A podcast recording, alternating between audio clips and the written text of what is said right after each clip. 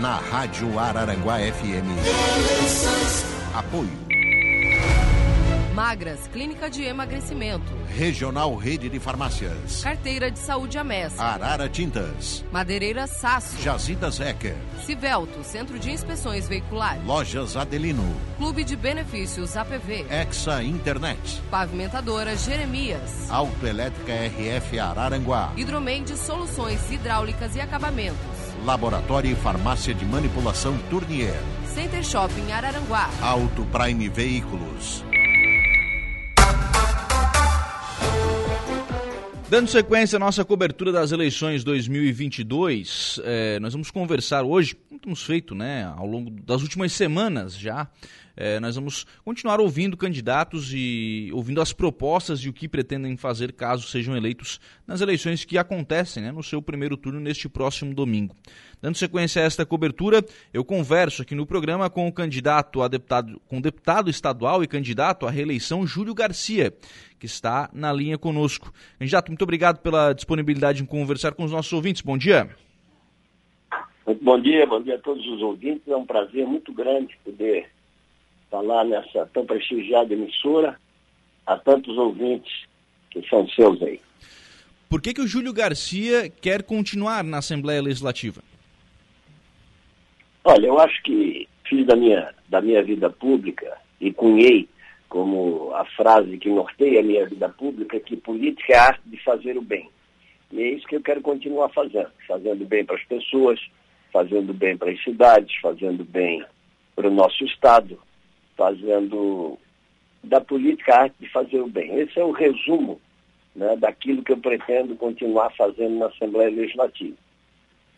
E isso pode ser de diversas formas, desde pequenas coisas até grandes projetos. Eu, por exemplo, em 2005, tive a oportunidade de fazer a chamada Lei das APAES, uma lei que já repassou para as APAES do Estado de Santa Catarina 400 milhões e que atualmente repassa 30 milhões por ano. Conhecedor da causa paiana, tive essa oportunidade. Eu diria que muito mais do que ser o autor da lei, muito mais do que ter feito uma lei tão importante, o que é o que importa é o alcance social daquilo que a gente faz. E essa lei é a pura demonstração daquilo que eu acabei de dizer. Então eu acho que é, fazer o bem sob diversas formas é realmente cumprir o nosso papel enquanto na vida pública. A política nada mais é do que a organização da sociedade né, para que ela possa conviver coletivamente.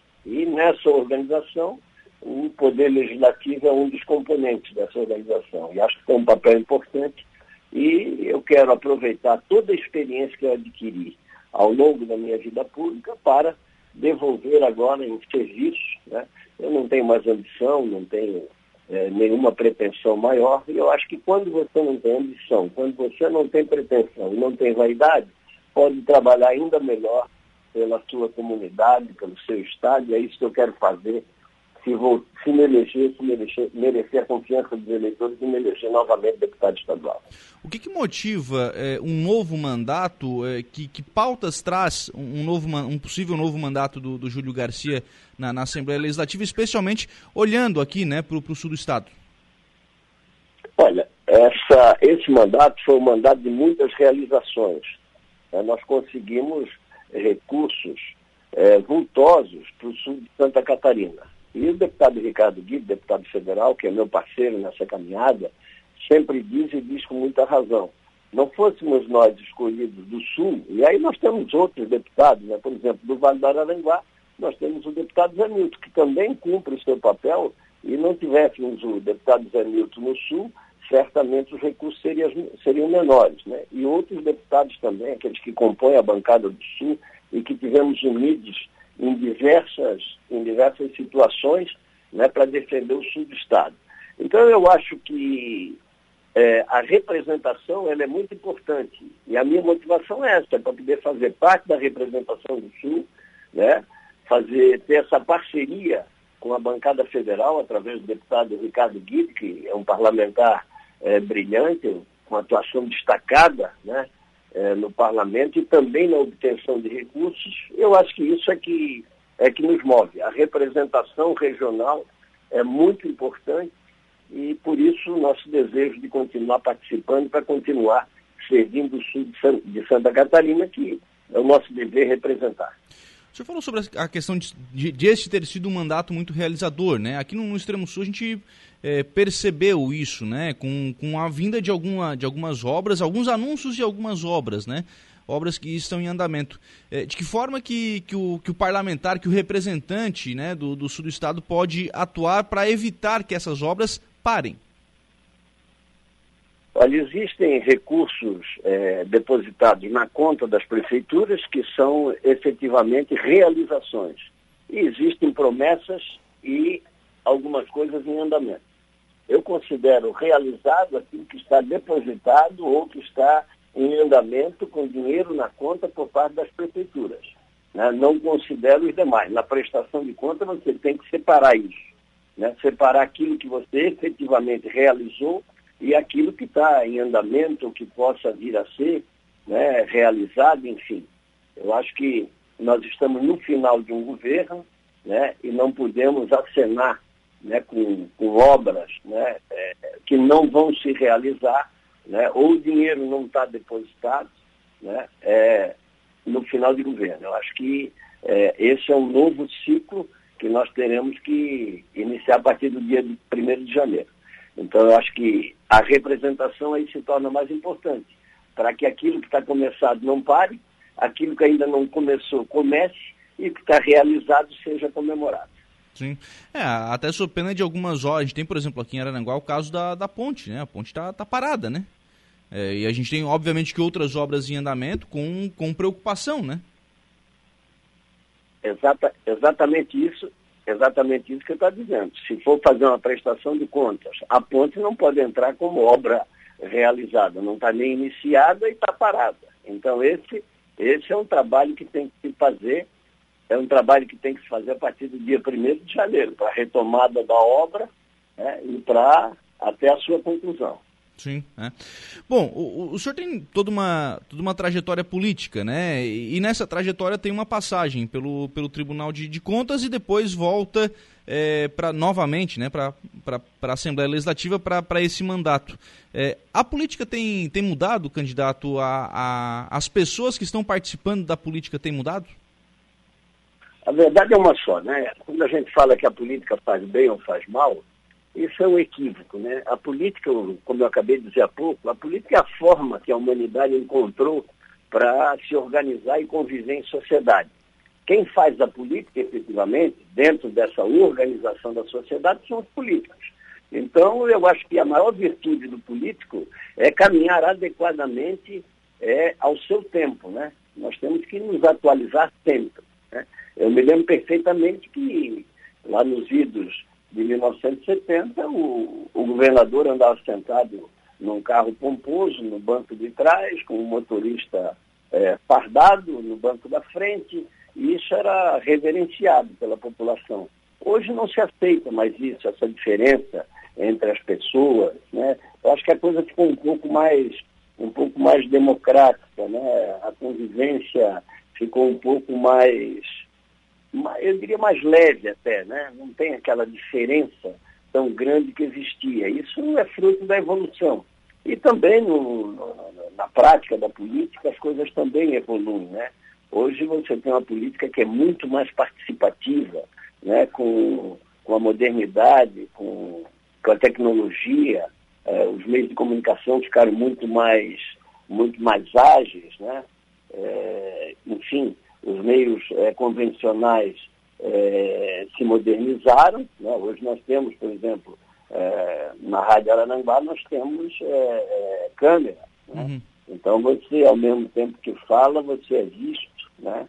Então, eu acho que isso é a modernidade. Então, a comunicação também se modernizou e com a modernização da, da comunicação e com os meios de comunicação não convencionais, também a política foi mudando. Mas a maior virtude que eu considero é, daqueles que é, desejam fazer política é exatamente no sentido de andar, né, caminhar é, adequadamente ao seu tempo. Né? O que podia lá atrás e não pode agora, você tem que andar adequadamente. É, tem, tem que evoluir, né? As coisas precisam ir acompanhar a evolução, né? Acho que a, a política precisa fazer isso também, né? Exata, exatamente. Por isso é que, por isso é que cada vez a, a participação é mais importante. Né? Nós vivemos numa, numa democracia participativa e não adianta você só dizer que está numa democracia participativa se não houver participação. Então, o que, é que precisa ser feito? Facilitar a participação. Eu acho que esse é, é, é um papel importante também é, da representação. Sim. Por isso que a gente tem visto tantas manifestações também contra é, a questão do uso do dinheiro público né, em eleições, por isso que a gente tem visto tanta manifestação contra alguns privilégios né, que, que políticos também têm. Né? Eu diria que os privilégios eles vão diminuindo na medida em que vai havendo mais participação. O que nós evoluímos bastante e tem que ser enaltecer é em relação à transparência. É, alguns privilégios lá atrás existiam e não eram percebidos, porque não havia transparência. Hoje não. Hoje nós temos tra transparência, em alguns casos até transparência total. Né? Se você for olhar hoje o site da Prefeitura de Araranguá, por exemplo, onde o prefeito, né, juntamente com o serviço prefeito, César Sérgio Tano, faz uma administração transparente, se você for ao site, você vai encontrar as informações necessárias, coisas que você não tinha lá atrás. Então, essa evolução também é muito importante. Em relação aos privilégios, evidentemente que é, os políticos têm que ter as condições para trabalhar, mas não pode haver privilégio. Eu também acho que isso não deve haver. Mas nós não podemos generalizar e nem confundir privilégio com condição de trabalho. E não pode, não deve também haver abuso. Qual é a vantagem do político sobre os demais? A vantagem do político é que a cada quatro anos ele é submetido ao crivo da população. Então a população tem que estar atenta, tem que fiscalizar, tem que acompanhar para quando chegar no dia 2 de outubro votar. Quando o senhor tem andado, eh, candidato Júlio, pelas, pelas cidades, especialmente as cidades aqui do, do extremo sul, né, aqui no, no Vale do, do Araranguá, eh, e conversado com as lideranças aqui da região, quais têm sido as, as solicitações e qual tem sido o seu compromisso né, com essa região? Olha, eu acho que nós temos obras importantes, estruturantes na região. Né? A Serra do Faxinal é uma delas, que é uma história longa. Né? A ligação Jacinto Machado Praia Grande também é importante. É, a ponte que está parada também é importante. Né? Eu acho que a busca de se concluir a, a rodovia que vai paralela à BR-101, a Interpraias, é, é uma obra importante. Então, o nosso comprometimento é com, a, com as demandas do Sul. Além dessas obras estruturantes, que são obras grandes, que têm que ser incluídas em, em programas de financiamento internacional, porque o custo delas é muito, é muito elevado, né? eu acho que nós temos também as obras municipais. E nisso a gente pôde, efetivamente, nesse mandato, ajudar bastante o Vale do Araranguá e o sul do estado de Santa Catarina como um todo. Então, o nosso compromisso é com as lideranças né, do, do sul do estado, do Vale do Araranguá, no sentido de que as obras, tanto as, as grandes, são obras que, que mudam né, a, a, o perfil da região, quanto aquelas obras que são obras municipais, que são obras menores, mas que têm um efeito muito grande nos municípios. Eu acho que esse é o nosso comprometimento, o comprometimento de ouvir as lideranças. Né? Então, por isso que é importante, nós temos bons prefeitos, como temos em Araranguá, como temos em diversas cidades do Vale, e os prefeitos né, terem esse relacionamento com a sua representação. E quando eu falo em representação, independentemente de partido, acho que a nossa atuação é, pós-eleição ela tem que ser apartidária. Eu converso com prefeitos de todas as siglas, converso com lideranças de todas as siglas, milito na minha sigla, sou leal à minha sigla, sou leal aos meus companheiros, mas procuro convencer a todos para que a gente participe é, de forma suprapartidária quando os interesses da comunidade é, deve se colocar acima de qualquer interesse, seja pessoal, seja de partido, seja de grupo. É isso que a gente, é isso que eu defendo. a análise do, do atual cenário, o, o candidato, o, a gente tem ouvido, ouvido aqui de, de muitos né, dos, dos candidatos é, que por vezes parece que a eleição não, não pegou, digamos assim, né, que ainda tem muita gente é, avessa às eleições, que ainda ou indecisa ou que não está acompanhando de fato esse, esse processo. Como é que o senhor tem analisado essa, essa situação e também cenário a nível de executivo estadual? Como é que o senhor tem analisado, né? É, obviamente a atuação da, da, da, chapa do seu partido, que tem o Jean Loureiro e o Heron Jordani.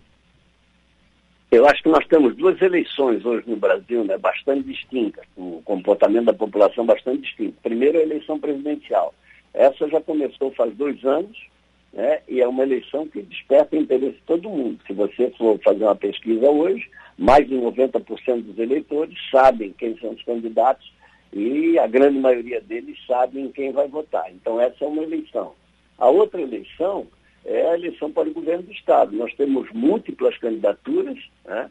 é, então essa multiplicidade de candidatura e o atraso no início da campanha, exatamente em função disso, fez com que os candidatos ainda nem sequer sejam conhecidos é, da população. Então, essa falta de conhecimento é que faz com que haja essa indecisão e eu diria até uma certa apatia em torno da eleição para o Estado de Santa Catarina. Mas pode ter certeza que de hoje em diante, que é segunda-feira, que é a semana da eleição, isso vai num crescente, as decisões vão sendo tomadas e daqui a pouco nós temos todo mundo envolvido na eleição. Certamente, como acontece é, em todas as eleições. No dia da eleição, o comparecimento é maciço, né? os eleitores vão votar e, e, teremos o resultado e teremos um novo governador. Já a eleição, de, a eleição é, é para o né? Congresso né? e, e para a Assembleia Legislativa é uma eleição que desperta menos interesse e vai muito do trabalho das lideranças locais em torno dos seus candidatos. Né? Eu acho que é, essa avaliação é que eu faria. Né? Mas a grande novidade em Santa Catarina é essa multiplicidade de candidaturas. Sim, sim. É, a gente tem uma eleição com, com muitos candidatos, né? E, por um lado, isso faz com que o, o, tema também seja mais debatido, né? É, o, o deve, deveria ser, deveria ser mais debatido, mas o atraso na definição das candidaturas acabou fazendo com que o tempo é, não fosse suficiente. As eleições hoje são muito curtas. Né? Você tem a pré-campanha. Quem não trabalhar na pré-campanha, a campanha fica muito curta.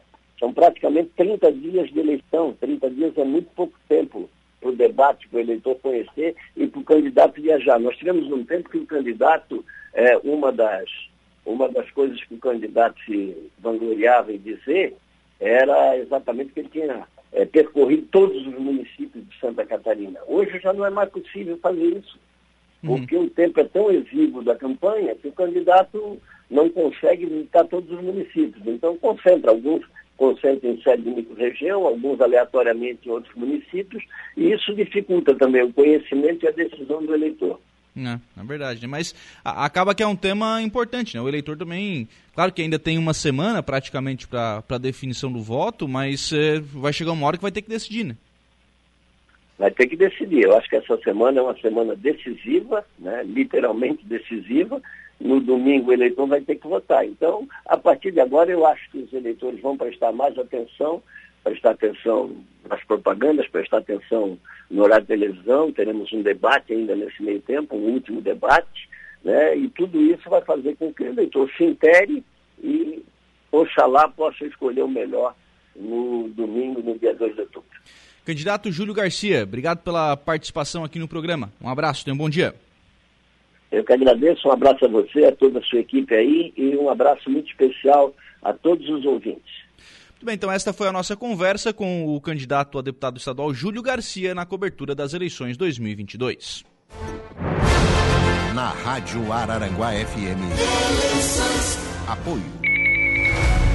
Magras, Clínica de Emagrecimento. Regional Rede de Farmácias. Carteira de Saúde Amés. Arara Tintas. Madeireira Sasso. Jazidas Ecker. Civelto, Centro de Inspeções Veiculares. Lojas Adelino. Clube de Benefícios APV. Exa Internet. Pavimentadora Jeremias. Autoelétrica RF Araranguá. Hidromeide Soluções Hidráulicas e Acabamentos. Laboratório e Farmácia de Manipulação Tournier.